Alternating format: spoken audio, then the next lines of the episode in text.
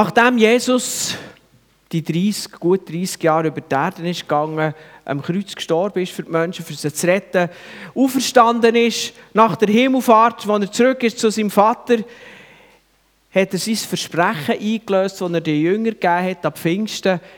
Gottes Geist ist ausgossen worden und das hat eine totale Freisetzung gegeben, eine grosse Dynamik unter den Jüngern. 120 von seinen Nachfolgern, 12 und nachher noch irgendwie äh, die Leute, die sonst noch mit ihm unterwegs waren, waren dort irgendwo so in einem Estrichgemach oder, oder in einem Obergemach heisst es. Ich weiß nicht genau, wie die dann gebaut haben. Es ist so eine Art ein Raum oben vor, gut versteckt haben dort gebetet, haben auch noch ein bisschen Angst vor den Behörden, die Jesus ins Kreuz gebracht haben, was dann mit ihnen passieren könnte. Aber von diesem Tag an war fertig Angst, war fertig Ästerung, da sind sie auf die Straßen raus. Das war eine völlige Dynamik. Und das ist eigentlich die Geburtsstunde der christlichen Gemeinde, wo ja ein Siegeszug hat antreten von dem Provinzkaff Judäa, von dieser römischen Provinz rund um die Erde. Das war etwa das Jahr 30 nach Christus, hat man so nachgerechnet. 20 Jahre später ist der Paulus mit dieser guten Botschaft unterwegs. Er geht zu den Leuten und sagt, hey, es gibt Hoffnung für euch.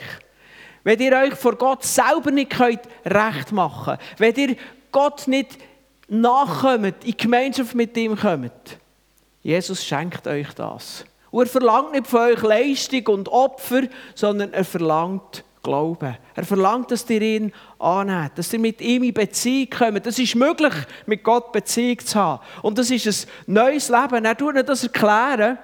Und Menschen reagieren ganz unterschiedlich. Die einen nehmen es freudig an und ihr Leben wird total verwandelt, umkrempelt. Und das ist ja nicht irgendwie christlich prägt, wo irgendein KW und weiss nicht wo überall das eigentlich schon mal gehört haben. Das waren Römer und Griechen gewesen, zu einem guten Teil, die ihre, ihre Götze hatten und so weiter. Ähm, und eine ganz andere Kultur und Vorstellung hatten.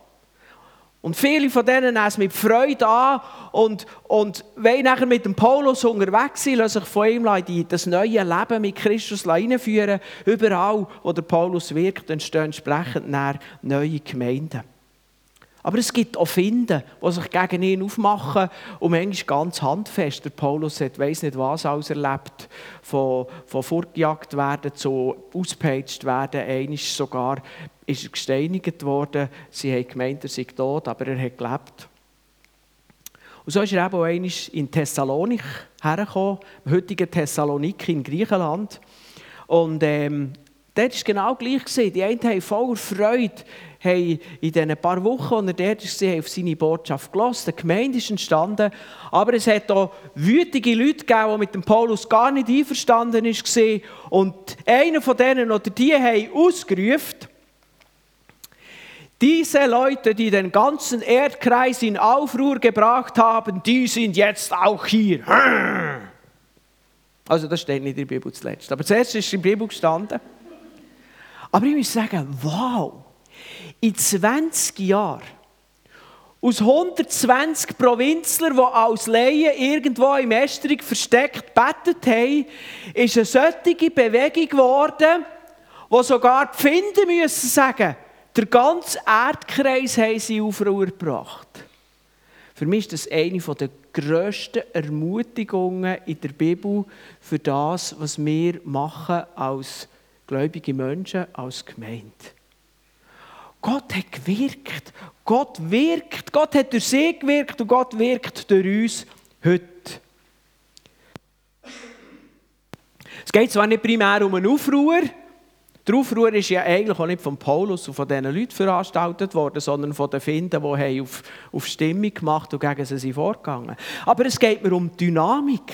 Der ganze Erdkreis hat davon gehört. Es hat damals mehr oder weniger das Römische Reich geheißen. Wir wussten, Asien, das geht noch weit und das ist Unweg und irgendwann kommen die Chinesen und dort wollen wir sowieso nicht her. Aber für sie war das Römische Reich mehr oder weniger eben der Erdkreis. Gewesen.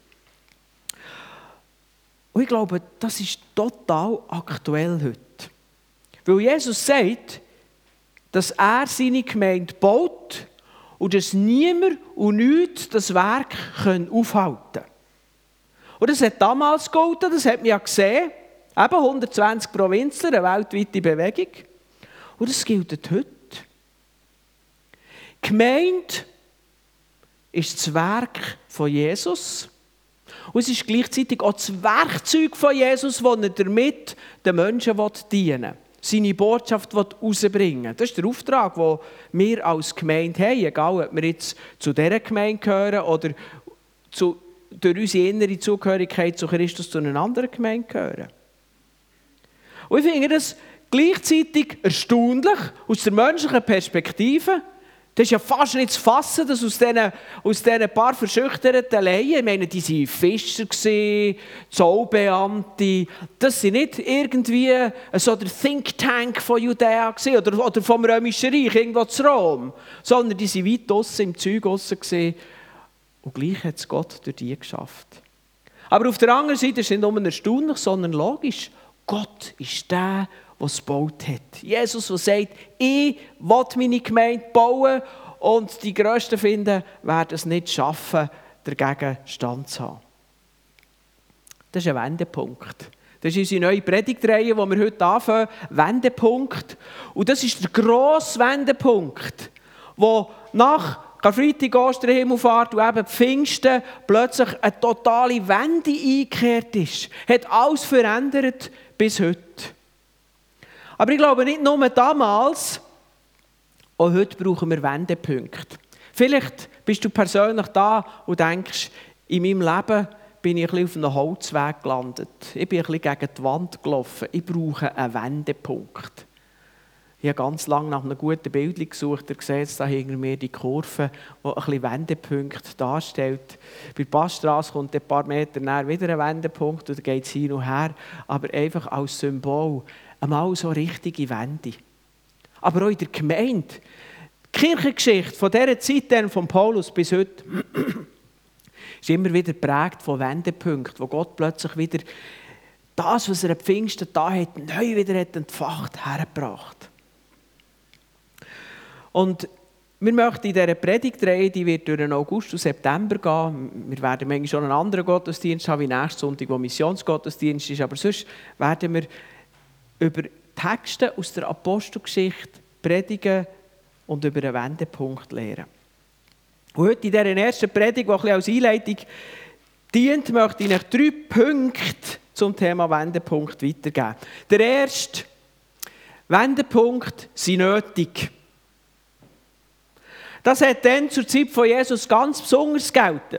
Er war ja dort im jüdischen Kontext gesehen und die Juden, die haben Gott nachfolgen und der Mose hat ihnen das Gesetz gegeben, das jüdische Gesetz. Wir kennen vielleicht die zehn Gebote. Wir sollen keinen anderen Gott haben, wir sollen den Sonntag heiligen oder den Sabbat, wir sollen äh, niemanden töten, wir sollen nicht herbrechen, wir sollen nicht begehren und so weiter. Aber es hat dann eben noch andere Gesetze gegeben und das Gesetz hat den Menschen eine Sache ganz klar gemacht. Wir schaffen es nicht. Was im Gesetz ist rausgekommen ist, wir schaffen es aus eigener Kraft nicht. Jeder, der ehrlich ist, muss zugeben, Gott, das Gesetz schaffe ich nicht.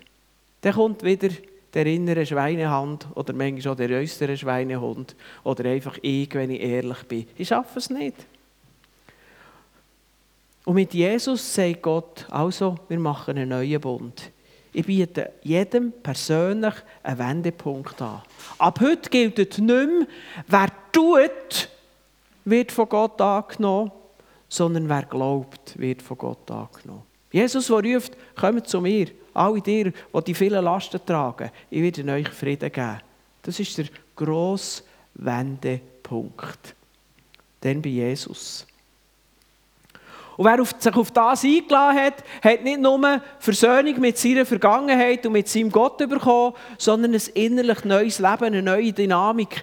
Die Ausrüstung mit dem Heiligen Geist, wo eigentlich nicht irgendwie ein Gespenst ist, wo in einem wohnt und einem noch Angst macht Nacht, sondern Gegenwart von Gott, wo so klar ist, dass eben ein Tom im Gebärsaal spürt, Jesus ist da, ich muss nicht Angst haben, ich kann den Druck loslassen. Gottes Geist ist in uns. Und das gilt bis heute. Das gilt für jeden, der es annimmt. Gott sagt nicht, du musst zuerst noch eine Prüfung ablegen oder musst irgendwie aussehen oder irgendeine Nationalität haben oder weiß nicht was. sondern kommen alle. Gott will nicht, dass auch nur ein Mensch zurückbleibt. Das war der grosse Wendepunkt in der Geschichte. Aber bis heute haben wir immer wieder Wendepunkte nötig. Seien wir ehrlich, wenn wir Christen in unserem Land anschauen, da sagt niemand, dass sie die oder ganz Erdkreise Aufruhr versetzen. Es gibt Leute, die nicht mit uns umgehen die sagen, ja, du hast noch eine ungewöhnliche Lebensphilosophie, aber das tönt gar nicht so schlecht. Wenn das für dich stimmt, ist das gut, super, super, super, mach das. Aber es gibt auch die, die es vielleicht ein weniger angenehm sind, die sagen, ja, die frommen Leute, die, die Christen, ewig gestrige Störenfrieden, weltfremd und so weiter. Oder noch schlimmer, lassen wir jetzt das. In vielen Ländern der Welt werden Christen verfolgt. Aber wo ist denn die Dynamik von diesen ersten 20 Jahren, wo der Paulus nach 20 Jahren nach dem Ereignis von Pfingsten der Erdkreis zu denen gehört hat, die der Erdkreis in Aufruhr bringen. Wo die einen haben Freude und Freiheit gegeben und die Finden haben verzweifelt die Hänge verrührt. Ich möchte einfach heute in diesen Raum sagen, Gott ist heute noch der, der gleiche. Gott hat sich nicht geändert seit dieser Zeit mit dieser ganzen Dynamik. Und Jesus baut heute noch seine Gemeinde. Sie ist heute noch sein Werk und gleichzeitig sein Werkzeug, das er den Menschen dienen will. Noch heute gilt, dass er nicht will, dass er nur ein einziger Mensch verloren geht. Und gleich haben wir die Dynamik verloren. Ich will nicht jammern, sondern ich will eigentlich mit diesem ersten Punkt einfach eins zeigen, dass wir einen Wendepunkt nötig haben. Und ich möchte, dass wir uns aufhören, an unseren mittelmässigen Erfahrungen zu orientieren. Ich möchte, dass wir aufhören, uns von Entmutigung leiten, von den Schwierigkeiten abhalten, sondern einen Wendepunkt sehen, dass es eine Perspektive gibt. Eben wie bei diesen 120 Provinzen dort oben in diesem Estrich, die am Betten waren und eigentlich sonst eher ein bisschen Angst hatten, was passieren könnte. Das ist mein erster Punkt. Wir brauchen einen Wendepunkt. Der zweite Punkt, Gott will durch uns Wendepunkte schenken. Wir leben in einer Zeit, wo die grosse Hitze paradoxerweise bedroht, dass wir nächsten Winter kalt haben mit der Energiekrise. Eine Zeit, wo wir nicht mehr recht wissen, sollen wir jetzt eher an Krieg denken oder eine Pandemie. Und wo wir Pandemie nicht vergessen haben, weil sie weg ist, sondern weil andere Sachen wie in den Vordergrund gerückt sind. Ich glaube, wir stehen zurzeit unter einem Stress, wo wir es vielleicht gar nicht merken, wo ein gewisser Druck auf die Bevölkerung und auf uns lastet. Und genau in die Zeit hinein wird Gott durch uns einen Wendepunkt schenken. Aber wir müssen das richtig verstehen. Gott ist immer der, der wirkt aber er wirkt durch uns. Das ist wieder Monatsvers am Anfang. Wenn der, Gott, äh, wenn, wir, wenn der, der baut, das Haus nicht mit Gott baut, dann wird es nicht stand kommen. Gott wirkt, aber er wirkt durch uns. Gott hat die Welt geschaffen und am Ende der Schöpfung hat er den Menschen genommen, in die Schöpfung hineingestellt und gesagt, du die Schöpfung verwalten und im positiven Sinn gestalten. Er hat nicht gesagt, ausbeuten und zerstören, das ist ein anderes Thema, aber er hat gesagt, Ihr seid die Herrscher über die Welt. Ihr sollt sie gestalten und verwalten. Gott schafft jeden Mensch, aber er braucht immer die Eltern dazu. Gott hat seinem Volk vor über 3000 Jahren gesagt, ich will euch befreien aus Ägypten, wo euch als Sklaven gehalten hat. Aber er hat es durch Mose getan. Gott hat gesagt, ich werde euch einen Retter schenken, aber er hat es durch eine junge, 17-jährige Frau gemacht, durch Maria. Und heute will Gott den Menschen dienen, er will sie retten. Und er tut es durch die Gemeinde. Heute will er den Menschen seine Liebe zeigen, indem du und ich die Menschen lieben. Und etwas müssen wir sagen, das ist für uns unmöglich. Wir können den Wendepunkt nicht schaffen. Es gibt kein Gemeindemodell, das das kann. Es gibt keinen Trick, wie wir anderen Menschen es ganz gut können sagen dass sie es besser verstehen. Und wenn wir so tun, wie wenn wir es im Griff haben, dann werden wir auf die Nase fallen. Für uns sind die Sachen, die Gott eigentlich von uns verlangt, unmöglich. Stell dir vor, dein Chef kommt zu dir und sagt, mach das und du weißt, das kann ich gar nicht. Aber eigentlich ist das das, was Gott mit uns macht. Aber, das ist der grosse, grosse Unterschied, mit Gott wird es möglich. Und da ist die Bibel voll von Beispielen. Ich meine, ich habe vorhin gesagt, der Mose hat das Volk aus Ägypten geführt. Wir müssen wissen, Ägypten war damals die Supermacht. USA oder China heute, je nachdem. Und der Mose war in Ägypten ein gesuchter Mörder. Relativ delikate Situation. Der Mose hat im Exil gelebt, auf der Flucht. Aber genau durch diesen Mose hat Gott sein Volk von der Supermacht weggenommen. Für den Mose völlig unmöglich, mit Gott eine grossartige Situation. Oder der David. Wir reden noch heute vom David und vom Goliath, die grosse Geschichte vom kleinen David und dem grossen Ries. Nicht, dass der David klein war, ich gehe davon aus, der war ein bisschen grösser als ich. Aber der Goliath, der war etwa drei Meter gross, ein Ries. Von klein auf hat er gelernt kämpfen und kriegen. Dem seine Rüstung, wenn wir die würden anlegen dann würden wir auch im Bett bleiben, weil wir gar nicht aufstehen möchten. Und wo der, der David gesehen kam, der Hirte, der von seinen Schäfchen fort ist, mit einem Steinschleuder, oder vielleicht den Adler hätte können der irgendein junges Schäfchen packen wollte, auf ihn zukommen, hat der Goliath gelacht, gespottet. Und gleich hat der David am Schluss gesiegt. Es war für David völlig unmöglich. Aber mit Gott hat er es geschafft. Und die Bibel ist voll von solchen Geschichten.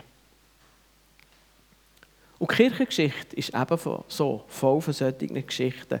Bis heute, Gott tut durch dich, durch uns, Sachen, die für uns völlig unmöglich sind. Und Gott tut es noch so, dass es am Schluss noch fast so aussieht, wie wenn er es geschafft hat. David war halt ein besonders guter Steinschleuderschießer. Aber stellt euch mal vor, bis der so, schon um seine Steinschleuder richtig in die Hand genommen wäre der riesige Speer bereits hinter wieder rausgekommen bei ihm. Oder beim Mose. Wie soll das gehen? Die Supermacht, die einen Mörder sucht. Und jetzt kommt einer und sagt, ich will jetzt mit meinen Leuten gehen. Das ist unmöglich. So plausibel erscheint, weil wir das Ende der Geschichte kennen. Aber in dieser Situation, in der Situation der Gemeinde, kennen wir eben das Ende noch nicht. Und das ist das Spannungsfeld, wo wir drinstehen. Aber ich möchte dir sagen, für uns, für dich ist ein Wendepunkt unmöglich, aber mit Gott schaffst du es, mit Gott können wir es, mit Gott ist es möglich. Das ist mein zweiter Punkt. Gott will durch uns einen Wendepunkt schenken und so ist es so möglich. Das ist die Frage, was ist unsere Antwort? Sind wir dabei? Glauben wir, dass Gott durch uns Unmögliches tun kann? Glaubst du, dass Gott durch dich Unmögliches tun kann? Das ist bei mir mein dritter Punkt. Erlang, erreich Wendepunkt durch den Glauben. Wisst ihr, wenn wir nur die Sachen glauben, wo wir uns auch noch notfalls selber zutrauen, dann ist das kleine Glauben. Ich kann lange sagen, Gott ist mein Versorger wenn ich 20.000 Stutz auf dem Konto habe. Wenn ich weiss, wenn ich arbeitslos bin, dann gibt es noch Zraff. Aber wenn die Sachen plötzlich rütteln, ist Gott dann immer noch die Versorger.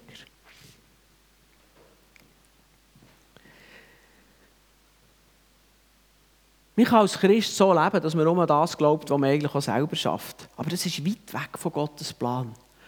Gott fordert uns immer raus in einer Art, dass wir eigentlich überfordert sind, weil das Unmögliche von uns verlangt, weil er nachher da drin uns begegnen will. Und das stresst uns manchmal grenzenlos. Weil wir die Sachen gerne im Griff haben und wollen wissen, wie es aussieht. Und das können wir einfach nicht. Wir gehen durch Spannungen durch. Aber ich sage euch, der Tom hat sein Erlebnis im Gebärsaal nicht gemacht, wenn alles easy peasy locker wäre ich will nicht sagen, dass wir uns solche Schwierigkeiten wünschen. Aber wir wissen, dass sie kommen und wir sollen daran nicht verzweifeln, sondern daran denken, wow, jetzt gibt es Gelegenheit, dass Gott seine Herrlichkeit zeigen kann. Gottes Herrlichkeit wird dort sichtbar, wo er von dir das Unmögliche verlangt. Und am Schluss sagst du, es hat geklappt. Das ist das Coole. Wendepunkt braucht einen kühnen Glauben. Erlangt der Wendepunkt durch den Glauben. Der Leo Bicker, das ist der äh, Gründer und der Leiter vom ICF, von einer Gemeindebewegung, und der hat auf Instagram einen mega coolen Satz gepostet. Gott gibt dir niemals einen Traum, der deinem Budget entspricht. Er prüft nicht dein Bankkonto, er prüft deinen Glauben. Und ich finde, das, das, das trifft den Nagel auf den Kopf. Gott gibt dir nie einen Traum, der deinem Budget entspricht. Du wirst immer überfordert sein, wenn Gott zu dir kommt und sagt, hey, mach mal. Weil er eben nicht deine Fähigkeiten, dein Bankkonto prüft, sondern die Glauben. Er will handeln durch dich. Das ist so ein genialer Satz. Ich habe euch auf das Blättchen draufgedruckt unter Kernsatz, dass ihr ihn mitnehmen könnt.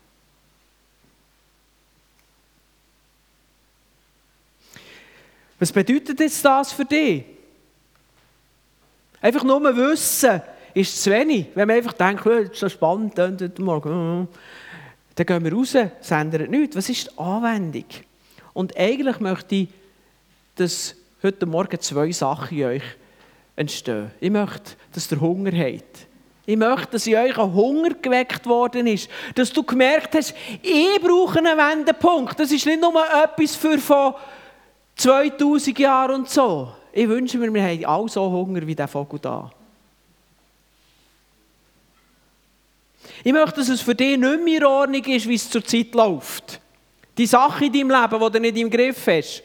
Oder die Situation in der Gemeinde. Oder was auch immer. Ich möchte, dass du Hunger hast. Der Hunger in deinem Herz, das ist die Anwendung. Und wenn du diesen Hunger hast, dann pfleg ihn. Und such Gott, dass er ihn stillt. So wie beim Mose, wo Israel hat herausgeführt So wie beim David, der Goliath vernichtet hat und damit eigentlich auf sein Volk ein Stück weit Frieden hat geschenkt. Diese Leute, die den ganzen Erdkreis in Aufruhr gebracht haben, die sind jetzt auch hier in Bargen, in der Schweiz, dass das die Hunger ist. Das ist das Erste, was ich heute mit dieser Predigt bei dir erreichen möchte. Und das Zweite, ich will Glauben wecken. Wisst ihr, es sind jetzt zwölf Jahre, dass wir hier sind, Beatrice und ich, wir als Family. Und ich will ganz ehrlich sein, ich habe mehr erwartet von diesen zwölf Jahren. Ich habe mir gewünscht, dass mehr Menschen durch die Arbeit, die wir hier als Gemeinde tun, Jesus lernen kennen. Ich habe mir mehr gewünscht. Ich habe mir echt bin von mehr ausgegangen. Ich wollte, dass wir mehr Gäste in unseren Gottesdiensten sehen. Leute aus dem Dorf, die wissen, dass hier die Pfingstgemeinde ist, der Bettschopf, wie die Leute im Dorf sagen.